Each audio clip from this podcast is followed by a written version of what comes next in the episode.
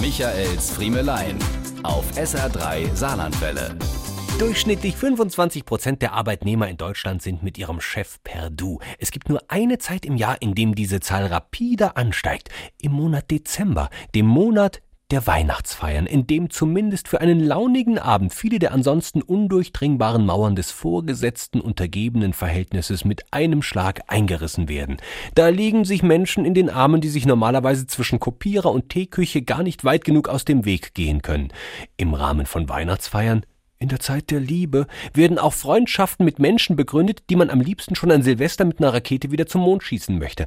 Aber für diesen einen Abend kommt man sich näher. Nicht selten, wenn man den Statistiken glauben darf, auch etwas sehr nah, also so richtig nah. Sagen Sie jetzt nicht, damit es bei Ihnen so weit kommen könnte, müssten Sie erst das Unternehmen wechseln um überhaupt einen passenden einander näher Komma zu finden.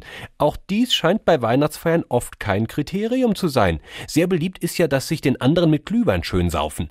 Das macht vieles leichter und lässt das Betriebsklima für diesen einen Abend erstaunlich harmonisch daherkommen.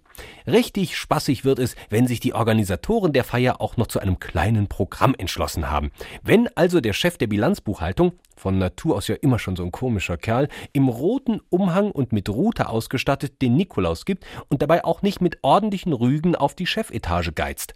Da klatschen und jauchzen dann alle vor Amüsement, jedoch nicht, ohne aus den Augenwinkeln die Reaktion des Chefs abzupassen. Ah, was der so doll ist. Guck mal, der lacht sogar mit und gibt sich ganz mitarbeiternah. Oder wenn sich die Organisatoren überlegt haben, ein Krippenspiel mit Kollegen zu inszenieren.